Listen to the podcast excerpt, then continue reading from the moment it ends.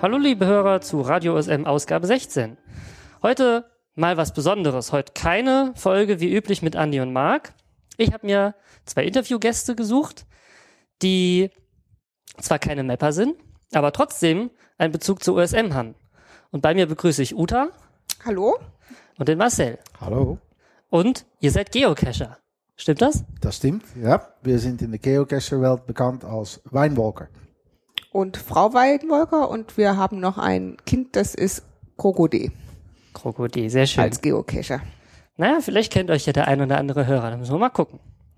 Seit wann seid ihr denn Geocacher? Seit wann macht ihr das? Wir machen es seit 2010 bewusst als Geocacher. Wir sind dazu gekommen, weil ich auf einen Kindergeburtstag für die Kinder, die da waren, Joghurteimer ins Feld versteckt hatte und die mit ein GPS in die Wiese geschickt habe von geh eure Schokolade selber suchen. das ist nicht schlecht. Das ist fast wie Ostern eigentlich. Genau. Ne? Und eine der Mamas hat dann gesagt von, hä? Warum machst du das? Und, warum, und du machst kein Geocaching? Du kennst das nicht? Und so fing's an. Okay. Wie kommst du denn überhaupt auf so eine Idee? Also so einfach zu sagen, ich verstecke die Dinger und mache da GPS-Koordinaten dran. Wir, Das kommt, weil ich seit äh, 1984 schon mit GPSen durch die Welt manövriere und äh, begeisterter Hochsee- und transatlantische Segler bin. Ah, ja klar, da hat man so ein bisschen Bezug dazu. und wir fanden Kindergeburtstage in irgendwelchen Spielhallen oder Wohnungen muss man sich nicht antun, sondern geh mit den Kindern raus und mach was Spannendes. Klar, ist eine Früher gute war Idee. es die, Schnitt, die Schnitzeljagd, die ganz klassische und heute dann halt mit Technik. Weil Ja. Stimmt, das ist eine schöne Sache. Und ähm, ihr seid jetzt regelmäßig am Geocachen? Also ist, jetzt, ist, es, ist es euer Hobby geworden quasi? Es Oder- ist, es ist eine der Hobbys. Es ist der Hobby, die wir, als ich die Statistik betrachte, hauptsächlich im Winter betreiben. Mhm. Weil im Sommer sitzen wir mit unseren Popos in Kajaks oder wir segeln. Aber da habt ihr ja auch OSM-Bezug. Da kommen wir später Ja. noch mal ein bisschen dazu. Was würdet ihr sagen? Wie, wie oft seid ihr unterwegs draußen? Mit? Im Winter eigentlich jedes zweite Wochenende. Oh, das ist schon ein straffer Zeitplan. Nee, das ist nicht einfach aus Spaß, weil mein Mann arbeitet eigentlich im Weinberg und hat wenig Lust, spazieren zu gehen. Damit ist Geocachen die Variante, mein Mann und mein Sohn einfach zu bewegen, mit mir spazieren zu gehen, weil ich eigentlich den ganzen Tag im Büro sitze und gerne am Wochenende im Wald in der, in der frischen Luft unterwegs bin. Und da ist Geocachen die optimale Variante. Was? Haben alle Spaß, wir sind alle an der frischen Luft, bewegen uns und lernen eigentlich ganz viele Orte auch hier in der, vor der Haustür kennen, die wir sonst nie entdeckt hätten. Das heißt, das an der frischen Luft sein und draußen sein ist für dich so die Hauptmotivation. Das daran. ist für mich die Hauptmotivation. und für dich, Marcel? Ich nehme eine Frau Gassi. Verstehe. Okay. Ja, das ist interessant. Ähm, wie, wie, wie, wie sieht das aus? Also wenn, wenn ihr, wenn es ist, ist es Wochenende, ist es vielleicht nicht, sagen wir mal, ist es Winter und ähm, wie sieht das aus? Geht ihr dann gleich morgens los Ja. oder erst mittags und wie Nee. lang? Erzählt mal ein bisschen, wie läuft das so ab dann?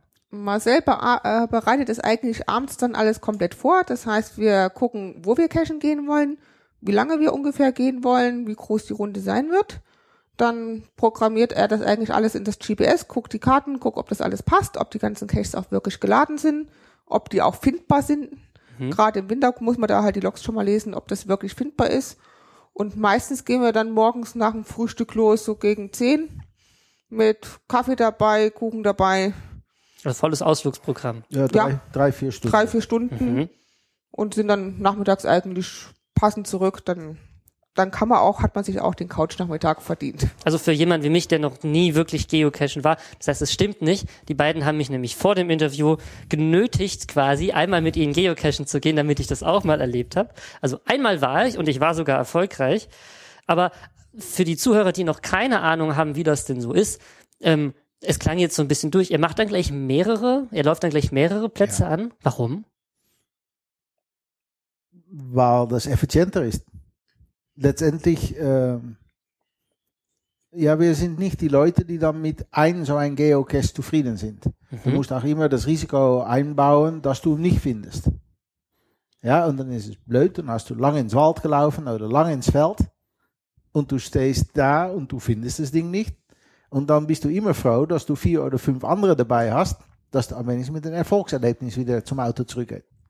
Wie, wie viel, wie viel schafft, also wie, wie lange braucht ihr denn für so einen Cache? Also wenn ja, Ähm, unsere, Schnitt. unsere Schnitt ist ähm, ein bisschen abhängig von das Gelände, aber meistens einen in zehn Minuten finden. boah, das ist ganz schön viel. Ja. Die liegen auch relativ eng, die Geocaches Die liegen mittlerweile. Also es gibt Gebiete, da liegen die weit verstreut, dann braucht man länger. Aber gerade so in Taunus oder äh, auch in den Städten hier liegen die relativ eng beieinander. Es gibt eine minimale Entfernung und die ist 160 Meter. Mhm. Ja, und das ist dann ein Zehntel Landmile. Ja? Okay, verstehe, klar. Eure, Op eure OpenStreetMap sind geografische Karten und da, die sind basiert auf Seemeilen. Mhm. Ja, sondern wäre es 180 Meter. Verstehe. Das ist der einzige Ja, Fehler in OpenStreetMap, in, in, in Geocaching. Ja, ich weiß gar nicht, ich glaube, den meisten ist das so gar nicht bewusst, wo diese Koordinaten herkommen. Diese Koordinatenformate. Aber lass uns doch mal zurück zum Geocachen kommen. Du hast gesagt, Uta, vorhin, dass, dass ihr das vorbereitet, bevor ihr losgeht. Wie, wie sieht so eine Vorbereitung aus? Äh, man selektiert die Caches, die man ins Gebiet, wohin man gehen möchte. Wo, wovon selektierst du die? Also woher weißt du überhaupt, wo du hin musst, wo es was gibt? Äh, Geocaching.com, Das ist die Plattform? das ist die Plattform. .com heißt, es ist eine, eine Das ist eine internationale Webseite. Plattform? Ja, ja. Gibt es nicht in Deutschland auch irgendwas nur für hier? Keine Ahnung, habe ich mir nie um Ist, gekümmert. okay, verstehe. Ja gut, wenn das die Quelle ist. Und dann, dann sagst du, du selektierst, wo du hingehen möchtest. möchtest. Ja. Das heißt, ihr überlegt euch vorher, wo wollen wir mal hingehen? Genau. Oder, oder es gibt ein Reiseziel, wo wir aus anderen Gründen hingehen, für ein oder mehrere Tage. Mhm. Und sagen dann, okay, als, als wir da sind, dann in einem Kreis von fünf Kilometer wollen wir solche und solche und solche Caches finden. Und die Selektion Mhm. holst du auf dich zu, dann angel ich noch daraus die, die ich absolut nicht tun möchte und die, die ich ganz gerne tun möchte. Das ist aber dann schon ein Stück äh, Spezialsoftware, was wir dafür haben. Ja, das ist dann noch ein praktisch so eine erweiterte Software, die wir uns angeschafft haben, um einfach diese Caches komfortabler selektieren zu können. Wie heißt die? Äh, Swiss Army Knife. Mhm. Und was, was, was kann die? Was, was, wo, wozu braucht ihr die? Ich meine, du hast gerade gesagt, Geocaching.com ist eure Quelle. Ja, Wozu brauche ich da so eine Software? äh, weil das das einfachste Medium dann ist zwischen diese Gigadatei Mhm. bei Geocaching.com und dein Handheld GPS. Was ist das für ein Gerät, was du da benutzt für? Ich verwende ein Garmin Oregon 5 550 Tango, Und warum benutzt du gerade das? weil er wasserdicht ist und Klar. Und wir schon seit Ewigkeiten auf unserem Boot Garmin Ja. GPS haben. ja, wir Okay. haben noch eine Segeljacht und da haben wir Garmin Equipment drauf und ich komme instinktiv mit Garmin Menüführung zurecht. Mhm. Und aus tiefer liegenden Sicherheitsdenken bleibe ich dabei. Klar, kann Dass ich verstehen. du auch unter Stress und unter Notsituationen instinktiv weißt, wie du was aus so einem Gerät suchen möchtest oder tun möchtest. Das heißt, du benutzt diese Software, dieses Swiss Army Knife, um dir quasi die, diese Caches auf das Gerät zu packen. Ja, und vorher zu selektieren. Wonach selektierst du die? Du hast gesagt, es gibt Lust welche, die du nicht magst und welche, die du Ja. magst. Wie, wie, legst du das fest? Was, was Ähm, mögt ihr an Caches? Stel dir vor, du musst äh, berufsmäßig, äh, berufsmäßig äh, gut gekleidet irgendwo etwas tun. Dann möchtest du nicht äh, 30 Meter hoch in einen Baum klettern, um deinen Geocache zu finden. Mhm. Oder irgendwo in ein äh, Abwasserrohr äh, tigern, 40 Meter, um dran zu kommen. Und solche Informationen stehen bei den Caches Ja. dran. Was steht denn da noch alles dabei? Eigner, Koordinaten, Schwierigkeitsgrad äh, von das Gelände, Schwierigkeitsgrad von das Objekt selber. Ähm, Es gibt drei, drei verschiedene Arten von Caches. Es gibt äh, fünf. Es gibt diese ganz normalen Tradis, Tradis, den, das, den wir heute Abend gemacht haben. Das war so ein Tradi. Das ist einmal Koordinaten, kurze Beschreibung dazu, finden, loggen, fertig. Was heißt Loggen? Äh, auf diese Logrolle eintragen. Und dann musst du, wenn du abends zu Hause bist, dann wieder musst du das Ganze dann bei geocaching.com nochmal eintragen, dass du den Cache Also gefunden hast. in dem Cache selber ist so eine Papierrolle, wo man hinten drauf schreibt, ich war da, dann und dann und Ja. dann. genau. Ah, okay. Und das gibst du dann abends dann nochmal auf der Webseite nochmal ein, dass du dann da warst, schreibst einen netten Kommentar, schreibst einen unnetten Kommentar, wenn es ein schlechter Cache war. Und Da trägst du allerdings auch ein auf dieser Webseite dann bei den Cache, wenn du ihn nicht gefunden hast. Mhm. Verstehe. Nicht, nicht jeder macht das, weil nicht jeder möchte sein äh, Versagen äh, Ja, öffentlich machen. klar, kann ich verstehen, dass vielleicht einige das nicht möchten, gerade wenn man den ganzen Tag unterwegs war und keinen einzigen gefunden hat. Genau, dann gibt es noch so eine Art, die heißt Multis. Da Mhm. sind dann mehrere von diesen Tradis aneinander gekoppelt. Da kriegst du im, den, den, den du gefunden hast, immer den nächsten Hinweis mitgeteilt und kriegst dann am Ende dann einfach, musst du dann im Prinzip die Endkoordinate ausrechnen über diese ganzen Hinweise, die du bekommen hast. Und dann findest du den Hauptcache davon. Mhm. Und man kann den aber nicht einfach so, also man muss wirklich diese Du Sequenz musst durchgehen. Ja. jeden einzelnen in der richtigen Reihenfolge ablaufen, sonst funktioniert's nicht. Und hoffen, dass du all diese Zwischenstationen äh, findest. Ja. Mhm. Was gibt's noch? Ihr habt gesagt drei bzw. fünf verschiedene Typen. Mysteries, das sind, äh, da musst du einfache bis extrem schwere Puzzles klären. Da sind Puzzle dabei, ich sage, ich, kann, ich werde nicht drei Tage googeln, um alles beieinander zu kratzen. Ja. Okay, Ja, also es ich merke schon raus, die mögt ihr nicht so sehr. Die sind nicht so unser Fall, nein. Mhm. Was gibt's noch? Äh, Events, Treffens, Mhm. Das heißt, die sind so mit einem Datum versehen, ja, dann und Datum, dann. Uhrzeit und Stelle. Okay. Ja, und da triffst du dann gleichgesinnte Leute. Da gibt's dann auch so ein Logbuch, wo du dich einträgst und das sind aber meistens sind das sehr lustige Events auch. Ja. Mhm. Geht vom Frühstück am Fluss Morgens um sechs äh, in Frankfurt. An der bis. Weihnachtsmarkttreffen in Mainz oder regelmäßige Events in bestimmtes Datum immer jeder 15. im Monat in bestimmten Kneipe. Kneipen in Hm, verstehe. Stammtisch quasi. Ja, Stammtisch. Mhm. Die gibt es auch auf weltweit Ebene. Das nennen die dann Mega-Events. Mhm. Es gibt noch ähm, CITO-Events. Cash Was in, ist das? Cash in, Da musst du dir vorstellen, dass Ah, jemand äh, macht ein Event. Hè? Das ist eigentlich ein Event. Aber meistens auf einem Ort, wo er gerne hat, was mal aufgeräumt wird. Mhm. Wo man quasi reingeht und dann mit Müll wieder rauskommt Ja. und dann ist das Ding hinterher sauber, wenn alle einmal durchgelaufen sind. Ja, das ist nicht schlecht. Ja.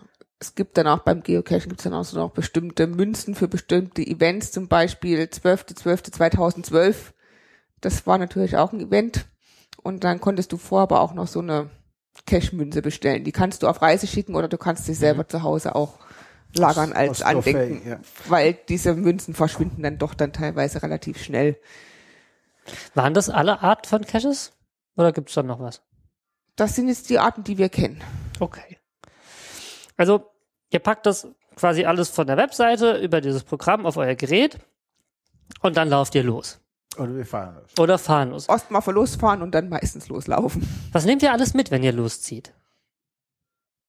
Bleistift. Bleistift. Wo Bleistift schreibt auf, schreibt auf nasses Papier.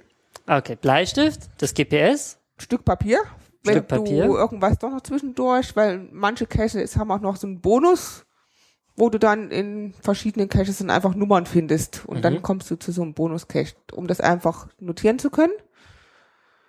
Ja, meistens Kaffee, Was zu naschen ja, und Wasser. und passende Klamotten für Wetter und Umstände. Ja klar, das kann einen ja alles erwischen, ne? Ja, mehr nehmen wir eigentlich nicht mit. Und dann zieht ihr los und äh, beziehungsweise fahrt los und parkt euch dann irgendwo hin, lauft Ja. zum ersten Cache, Ja. findet den, schreibt euren Namen rein, Genau. packt Lauf- das Ding wieder dahin, wo es herkam. Genau. Gucken, dass wir nicht von nicht so vielen Zuschauern beobachtet werden dabei. und lauft zum nächsten. Genau. Auf zum nächsten. So. Das ist das Leben eines Geocachers. Wunderbar. Ähm, wie, wie nehmt ihr die Geocacher-Community wahr? Habt ihr da Kontakt? Mal mehr, mal weniger. Die lustigste Kontakte finde ich die Leute, die du mitten ins Wald triffst. Die, auch, mit, am Suchen sind die gerade. auch mit dieser Klassiker Geocache-Position laufen, nämlich die haben ihre Arm horizontal und auf der Hand liegt etwas, wo die dauerhaft aufschauen, wohin die gehen. Du wirst die von Weitem erkennen. seid ihr seid ja schon mal mh, auf solche Events gegangen? Mehrmals, ja. Gibt es irgendwie eine Konferenz der Geocacher oder irgendwas, wo man sich trifft? Wo man so ein, vielleicht ein jährliches großes Ereignis, wo alle hinkommen? Oh, das Mir nicht, mir nicht bekannt. Es gibt aber Das gibt Events. es unbedingt in den Vereinigten Staaten. Oder so. ja. Okay. Ja, aber ansonsten gibt's auch Laternchen-Event und sowas alles. Also auch, wo man mit Kindern gut hingehen kann, was immer sehr nett organisiert ist. Also gibt's ganz, da hat jede Region auch ihre eigene Ja, Spezialitäten. ja, aber es gibt auch äh, von diesen Events, da finden dann so eine Art ähm, Wettkämpfe statt. Hm. Ja, wo du dich als, als, als Ort vertretest. Wo Wiesbaden mit einer Gruppe Geocacher hingeht und Mainz mit einer Gruppe Geocacher hingeht. Ich glaube, letztes Jahr war es in Ulm. Aber das ist nicht, was ich in Geocaching suche. Jetzt haben wir vorhin ganz am Anfang gesagt, dass ihr Bezug zu OpenStreetMap habt. Ja. Wo kommt das denn bei euch ins Spiel? Weil das die beste Karten sind, die du für Geocaching verwenden kannst, weil fast alles drin ist. Hast du schon mal mit anderen Karten versucht? Ja, ganz im Original mit unserer Autonavi, wo die Standard äh, Garmin-Karten drin waren. Und was war da nicht so gut? Oder War was nicht war alles drin. war. Nee, was, was, was, was fandest du daran blöd? Äh, Feldwegen äh, waren meistens nicht drin und ähm, diese einmensbreite Laufspuren nicht. Und ähm, wie, wie hast du es dann, du, du hast dich dann damit beschäftigt, wahrscheinlich zu überlegen, okay, wie kriege ich das besser hin? Und äh, Na, es gab ein Geocache in, hinter Rüsselsheim, in, in das Rüsselsheimer Dreieck. mhm, An der Ufer von einer dieser Seen lag ein Geocache. Und wir waren schon mehrmals über den Rüsselsheimer Dreieck gefahren. Und keinen Weg und gefunden. kein legale Weg anders als zu Fuß Autobahn überqueren in der Nacht. mhm.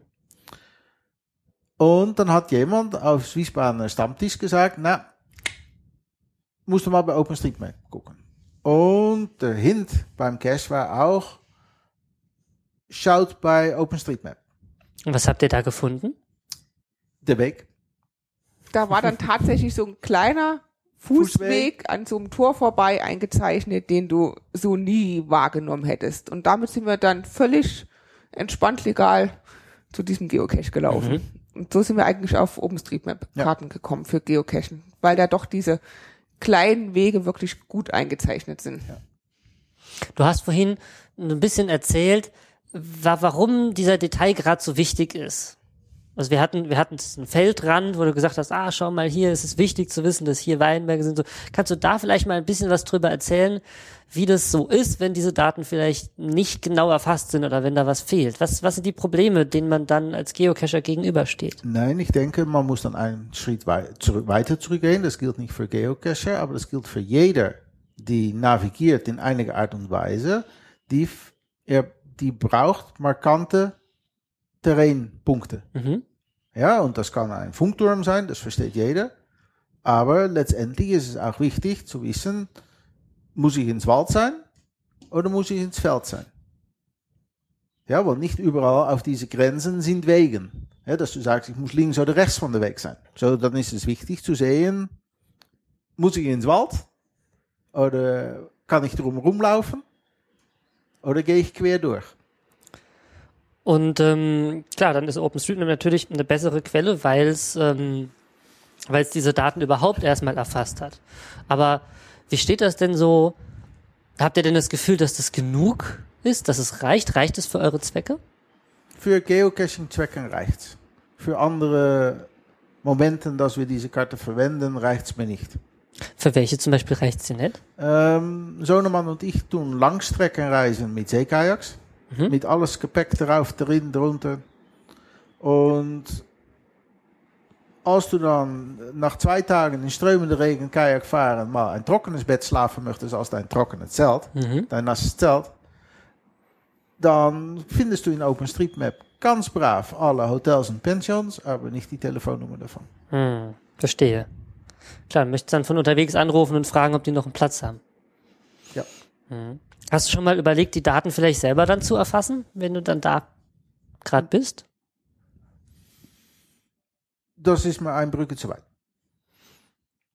Ist dir das von der Technik zu kompliziert oder hast du einfach keine Lust drauf? Ähm, ich hätte Lust darauf. Ich denke, dass es mir dann äh, davon weghält, weil ich die Art und Weise, wie ich an die OpenStreetMaps, den Weg von OpenStreetMap Map Details Mhm. auf den Rechner bis in mein Garmin, ich als IT-unterbautes Mensch nicht verstehe, wie ich das in Himmelsnaam hinkriegen muss. Das ist mir noch nie gelungen.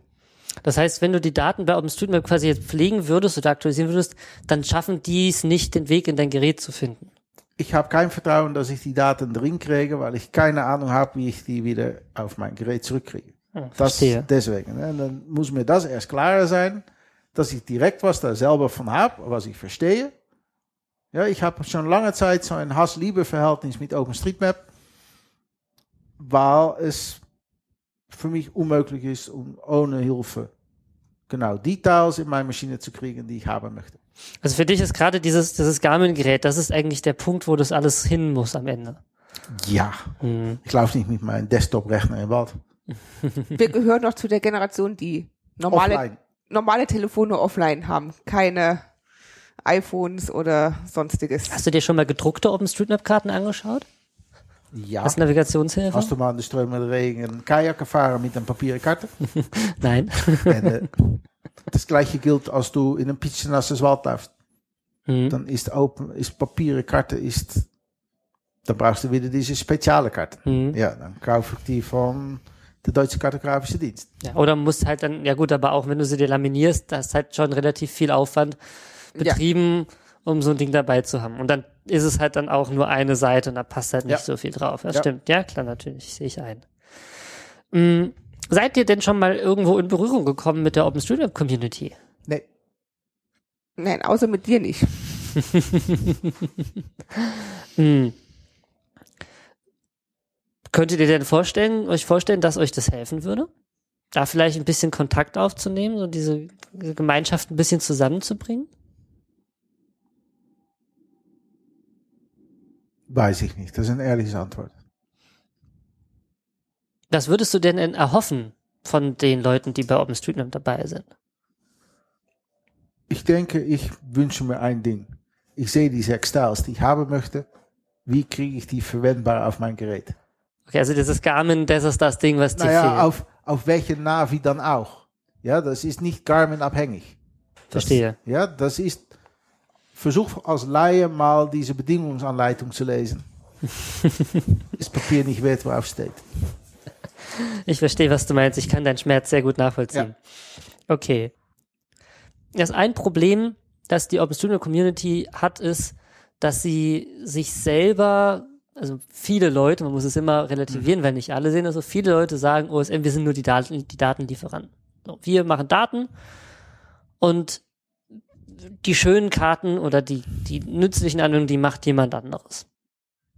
Ja, und ich komme von der Benutzerseite, als ein Benutzer pur, und sage dann, ja, ja, ganz schön, dass jemand all diese Daten sammelt, aber ich verwende die einfach, die sind da. Und ich fühle mich nicht 1, 2, 3 dann gerufen, da auch noch wieder drin einzutragen. Bis jetzt, sicher hier in Westdeutschland, bin ich noch nie gegen die Grenzen von OpenStreetMap angelaufen. Da war schon immer jemand da. Mhm. Auch mitten in de Boonies. Mhm. Außer das mit den Telefonnummern. Das Ja. wäre noch so eine Geschichte. Das heißt, du hast auch noch nie in einem leeren Fleck gestanden, wo du gedacht hast, so hier ist doch eigentlich ein Dorf. Warum ist es auf der Karte nicht? In Westdeutschland nicht. Nee. In Ostdeutschland schon mal passiert? Oder, Ach, oder an nee. anderen Stellen in der Welt? Nee. Was, ich war das letzte Wochenende in Prag. War so nochmal das Kajakslaan fahren war. Und da war, ähm, die Karten waren korrekt, aber der Routing drauf nicht. Mhm. Der hat uns echt ab und zu in eine Seitenstraße ein, ein, einmal links, einmal rechts, einmal rechts und dann wieder links und dann warst du wieder auf der Hauptstraße. Da war echt diese, Mhm. was ich nenne, Programmierfehler drin. Ja gut, das können aber auch Fehler in den Daten sein. Ja. Also das sind sogar sehr wahrscheinlich Fehler in den Daten, wo halt die Straße zwar an derselben Stelle endet, aber halt nicht als verbunden markiert Genau. ist und dann schickt der einen halt einfach drum. Ja, das ist doof. Verstehe. Nou ja, doof. Dus insofern habe ich Verständnis, wie diese Karten zustande kommen und welche Problematik dahinter liegt. Und wenn du, wenn dieser Weg für dich aufs Gerät dann klar wäre, könntest du dir vorstellen, dann auch sagen, okay, ich, ich weiß, hier ist ein Fehler, ich repariere das? Ich denke schon. Ich denke auch, dass dann noch viel mehr Leute OpenStreetMap verwenden würden. Also es ist für Weil dich, Ich, ich höre das in der Geocaching-Community, dass jeder mit diesem Ding wurmt. ist denn OSM in der Geocaching-Community verbreitet? Ja, sonst ging dieses Spiel kaum. Weil die, alle anderen Karten sind nicht gut genug. Okay. Jetzt weiß ich zufällig, beziehungsweise du hast es vorhin ja schon so ein bisschen angesprochen, dass du noch ein zweites oder dass ihr noch ein zweites Hobby habt, bei dem ihr OSM einsetzt. Kannst du mal ein bisschen darüber erzählen? Oder ihr erzählen? Wie die Zuhörer gehört haben, habe ich ein fettes holländisches Akzent. Ich ja, ich komme aus dem Westen von Holland und ja, ich segle schon mein ganzes Leben. Ja, ich betreibe Wassersport in aller Arten und Weisen. Und in meiner ganz frühen Jugend hat jemand mir schon Navigieren auf Papiere Karten beigebracht, auf offenes Gewässer und auf Land. Klassik mit Kompass und Lineal und wie es ging. Mhm. Und ähm, wir waren mal zwei Jahre segeln. Was Zeit war, mal zwei Jahre segeln zu gehen. Und ja, ich bin dreimal über den Atlantik gesegelt. Zweimal, also zwei Jahre am Stück Zwei Jahre am. Stück. Und ähm, so das Navigieren und das mit äh, Koordinaten umgehen ist, ist tief in mein Innere eingebaut. Mhm. Ja, ich brauche kein, nicht lange nachzudenken, als ich Koordinat sehe, um zu sagen, das ist so weit weg in die Richtung. Mhm. So, ja, wir verwenden es im Wassersport auf, auf hoher See. Aber auch als wir Kajak fahren in Sumpfgebieten, die wie Labyrinth sind, dann habe ich OpenStreetMap-Karten drunter. Natürlich würde ich, gerne die OpenSeaMap-Karten mitnehmen, weil da die Tonnen drin sind. Sicher in Holland sind alle Tonnen mittlerweile drin. Aber dann stoße ich wieder aufs Problem, wie ich die Teils in mein Gerät kriege. So, dann nicht. Hm. Schön, dass jemand, jemand all diese Arbeit macht, aber es ist nicht benutzbar. Na, zwecklos. Mhm. Ja, ich merke schon, dass die Frustration da ziemlich hoch ist, Nee, dass ist die Daten, die Daten, Das, das Die- ist ah, die Daten- leider. Die Daten sind gut, die sind Die siehst du auf den Rechner. Und ich kenne diese Gewässer so gut, dass ich sagen kann, ja, die Tonnen liegen richtig. Weil ich aus Erfahrung weiß, dass als die Tonne nicht da liegt, dann laufst du 10 Meter weiter unheimlich fest. Ja? Mhm. Ja, also die Karten an sich sind super. Also nur dieser Weg, Diese äh, Weg, wie kriegst du die für benutzbar offline auf ein GPS? Und du hast erzählt, dass du vorher schon ganz viel mit Papierkarten Ja. navigiert hast. Ja. Gab es denn zwischen Papierkarten und OpenStreetMap noch was dazwischen? Äh, GPSen, die nur wussten, wo die waren. Mhm. Ja, wie, wie ich vorher schon sagte, ich habe seit 1984 GPSen. Ja, die, die erste GPSen hatten einen eingebauten Fehler. Ja, stimmt, stimmt. Ja. Diese amerikanische. Genau, so, aber die allererste GPSen, äh, die mit vier, fünf Satelliten äh, froh waren, als das Punkt an dieser Seite der Horizont war, dann war sie schon ganz glücklich. Mhm. Aber ich kann es auch noch mit Sextant. Was sind denn die Eigenschaften einer Karte, die ich auf Wasser benutze? Und worin unterscheidet ihr sich von einer Karte, die ich auf dem Land brauchen kann? Hast du es jetzt über Innengewässer oder auf hoher See? Beschreibt es mir doch mal für das eine und dann für das andere. Äh, hoher See sind die Karten umgedreht. Da äh, von, von Wasserkarten ist immer die Tiefe des Gewässer ist die wichtige Information und welche Obstakel oder Markierungen. Ja, so Wracken, Untiefen, gesperrte Tonnen. Gebiete. gesperrte Gebieten und markante Landpunkten, ja, die man mit einem Kompass anpfeilen kann, um seine Position zu bestimmen, als nichts mehr geht. Mhm. Leuchttürme, Kirchtürme. Genau. Einzelne Bäume, einzelne Häuser, aber viel mehr von das Land ist nicht drauf. Bis eine Brücke übers Gewässer kommt. Dann hast du ein typisches Landding, was auf einer Karte ist. Mhm.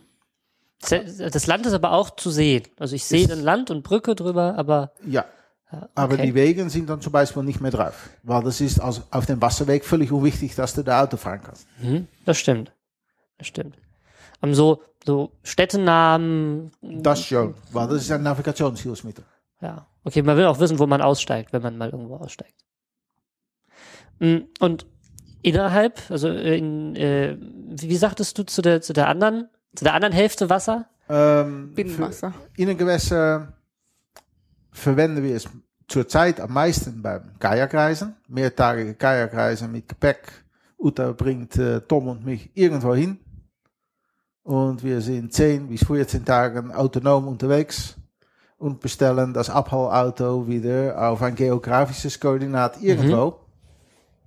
Wovon ich weiß, dass unsere anderen Navis auch diese Straße finden können. Mhm. als, als Abholpunkt. Verstehe. Und da ist auch wichtig, dass dann im Fluss auch irgendwelche Sandbänke, Inseln und sowas drin wo, vermerkt wo sind. Schleusen, Wehren. Wozu ist das wichtig?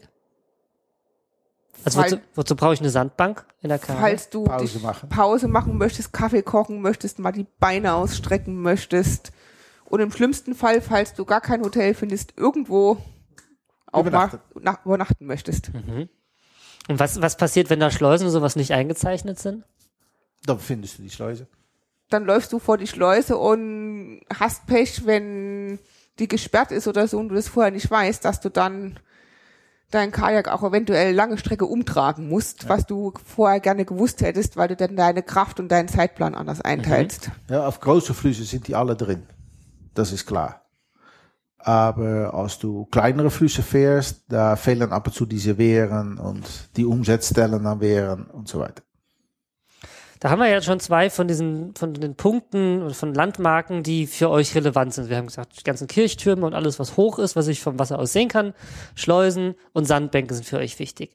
Gibt es denn noch Dinge, von denen ihr in oder um de, dem Wasser rum profitieren könnt, was euch unterhilft? Als, als Kajakfahrer sage ich, wo ist der Bakker? Bäcker, Einkaufsläden, Kneipe. Ähm, Übernachtungsmöglichkeiten auf äh, Laufentfernung von Wasser. Mhm. Also Klar. Lauf, Laufentfernung mit ein 60 Kilo äh, Kajak hinter dir auf zwei Rädchen.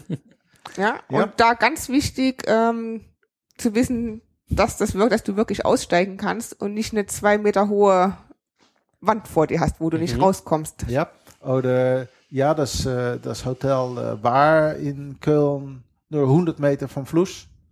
Es war nur 50 Meter höher. Mhm. Das heißt, am besten so ein Fußweg oder sowas, der direkt bis ans Ufer führt, wo man weiß, da kann man hinlaufen. Na, all diese, all diese Tracks, die haben deine Kollegen schon alle brav drin. Ja, da wo du einigermaßen gehen kannst, das kannst du finden. Ja, und weil ich schon mein ganzes Leben mit Karten umgehe, kann ich auch sagen, ich gut Karte lesen. Ich kann eine Karte lesen und mir da vorher ein, ein Video-Image von vorstellen. Wenn ihr auf der Hochsee unterwegs seid, wie benutzt ihr diese Karten dann? Also ich meine, du hast bestimmt nicht dieses kleine ähm, GPS, dieses Handgerät und guckst damit, du hast doch bestimmt was anderes da, oder? Ja. ja Erzähl mal davon. tja, wie hoch ist de zee? Hm. De Noordzee, okay, da siehst du noch oft Ufer. Ja, als du nach England fährst, nicht mehr. Aber als du von, von den Karibik nach England segelt, bist du 37 Tage unterwegs und du siehst erst einen Tag Ufer und am Ende siehst du einen Mhm. Tag Ufer. Und der Rest Wasser und Himmel. Das heißt, ähm, im Prinzip bringt euch dann eine Karte Nix. gar nichts. Doch, doch. Ich hatte während dieser letzten Überquerung hatte ich Überseglerkarte und ich hatte eine transatlantische Karte. Aber auf diese transatlantische Karte habe ich in 24 Stunden Segeln genau drei Zentimeter mich bewogen. Ja, 100 Seemeilen. Darauf konntest du nicht strategisch segeln. Da konntest du nicht, als das Wetterbericht so und so ist und der Wind wird sich so und so benehmen, welche Kursen segel ich jetzt, um das Wettersystem so optimal, optimal möglich zu verwenden, statt dagegen zu kämpfen. Und ich hatte bis Bermuda Karten, worauf das ging. Und dann fing das schwarze Loch an bis die englische Küste. Und ich hatte noch 30 Tage Zeit. Und dann habe ich so lange geknobelt, bis ich selber eine Mercator-Karte auf A4-Papier hinstellen konnte von ein Stück Seegebiet, wo ich war, worauf ich strategisch segeln konnte. Mhm. Das heißt, du hast dir das selber auf Papier gezeichnet? Mit einem Oder? programmierbaren Calculator, Ah, okay, Mercator-Programm. okay. Und hatte genügend Seekarten, um so lange zu knobeln, wie dann letztendlich diese mathematische Formula ineinander war, um das dann zu kontrollieren, dass es richtig war. Jetzt muss ich nochmal noch mal ein bisschen fragen, weil ich das mir noch nicht so richtig vorstellen kann. Mit, mit welchem Gerät benutzt du diese Karten auf dem, auf dem GPS. Boot? Das ist einfach so, auch so ein GPS-Gerät, das ist so ein GPS. eingebautes Ding oder? Dus einfach ein GPS und das, das Wichtigste, was er dir erzählt, ist, wo du bist. Das Einzige, was die, die Dinge und wie spät es ist. Das ist das Einzige, was die GPS weiß. Ja, wie spät es ist. Wo du bist. Und er weiß natürlich aus Koordinaat, wo du letztendlich hin möchtest. So, er erzählt dich immer, in welche Richtung du, die, du dich bewegen musst, um da zu kommen. Was mit dem Segeljacht nicht immer geht, weil Gegenwind kann man nicht segeln. Klar. Ja, und da kommt dann diese strategische Entscheidung, segel ich über Backbord oder Steuerbord und wie lange tue ich das, vor dass ich wieder wende, um in der Nähe von meinem gewünschten Kurs zu kommen. Und dann brauchst du ja dazu noch ähm, die Windinformationen. Wo Ja. kriegst du die her? Funk. Die kommt per Funk rein. Ja. Mhm. So, und damit kannst du dir dann quasi, du weißt, wo du bist, du weißt, wo ungefähr Wind in welche Richtung Ja, und kannst dir damit dann so deinen Weg Ja. bahnen. weil wir hatten keinen Wetterkartenplotter oder nichts selber. Okay. Und ähm, gut, im Großen und Ganzen bringt dir OpenStreetMap an der Stelle nichts, weil da ist ja nichts, ist ja nur alles blau. Da ist blau, blau. Blau, blau davon viel. Ja, das stimmt. Was würdest du dir denn von den OpenSeaMap-Leuten wünschen? Een einfache Weg von OpenSeaMap Tiles nach IMG Daten für ein Garmin. GPS. Oder was auch oder, immer. oder welche GPS Art und Weise danach.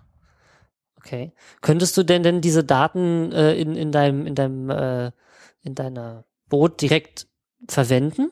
In mijn kajak direkt, weil ich nehme diese Oregon mit. Mhm, okay. Weil wir haben im Boot haben wir keinen Rechner. Ah, okay. Gut, das war so eine Information, das wusste ich nicht. Nee, Ja, wir haben- Schiff. Klassische Papier und halt dieses Standard GPS, was uns die Koordinaten angibt. Aber ansonsten haben wir noch ein Boot mit wenig Strom, ohne Computer und es funktioniert auch noch bei, wenn die Batterien ausgefallen sind. Mhm, okay. Ja, ja, als gut. wir unsere Weltreise 2001 gestartet haben, habe ich es ein Jahr vorbereitet an Bord und habe gesagt, ähm, als ich mir ähm, Unfallrapporte lesen von den Jahren vorher, dann sind die Schiffe eigentlich nie gesunken. Die wenigsten sinken. Und die Leute hatten alle mächtig Probleme, äh, sich zu orientieren wieder, nachdem das Salzwasser die Batterien äh, ermordet hatte. Verstehe. Ja, und ich habe dann immer als, als Basissatz genommen, wie funktioniert das Schiff ohne 12 Volt? Ja, und dann kommst du wieder zurück bei British Admiralty Maps und ein Bleistift und ein Sextant und ein Kompass. Die funktionieren selbst, wenn sie nass sind. Genau. Und wir hatten immer noch ein GPS, was mit Batterien lief. Ja, Batterie. Dass du dann nochmal die Koordinaten so kriegst. Auch um das letztendlich ins Rettungsinsel mitnehmen zu können. Mhm. Hast du denn schon mal, hast du dich denn schon mal massiv versegelt? So komplett falsch? Nö. Au- Auch noch nie massiv mit dem Auto verfahren. Nee. Nee. Das ist kategorisch. Kategorisch. Ja. Auch nicht mit Motorradreisen durch die Wüsten oder was danach. Mhm. Bist du mit dem Motorrad durch die Wüste gereist? Was hattest du da dabei? Wie hast du dich da zurechtgefunden? Wie ist das mit Navigieren in der Wüste? Wir hatten damals, ähm, das war in, es fing in 84 an. Meine Ex-Frau in Rotterdam hat holländisch Unterricht an Türken gegeben. Und die haben uns aus, während diese, diese Abenden immer die Ohren abgekaut, kommt und besucht uns. Und nach zwei Jahren haben wir daran nachgegeben und sind in 84 mit Motorrad von Rotterdam nach Istanbul und tiefer in die Türkei gefahren auf papieren Karten, weil in Nordwesteuropa konntest du Karten bis Istanbul, bis, bis Ankara kriegen. Dann hier, hört es auf. Und das ist uns von Reisen her gut gefallen. Und ähm, haben da die Freunde und Bekannten besucht, war total lustig und haben gesagt, okay, das tun wir nächstes Jahr wieder. Weil hinter Ankara ist noch zweieinhalbtausend Kilometer Türkei. Und du musst dich vorstellen, dass ein Jahr danach, de einzige Karte, die wir hatten, war eine von, damals, war von das türkische die, wie du soeben an meinen Sohn erklärt hast, nou, früher standen auf Karte nur die Städte und die gerade Strichen dazwischen, so war diese Karte. Und als es ein sehr kurviger Weg war, da war ein Wellenstrich daneben, aber extrem kurvig waren zwei Wellenstriche daneben. Mhm. Und so sind wir bis an Iran gekommen und bis an Irak. Und das alles auf Papierkarten. Auf Papierkarten.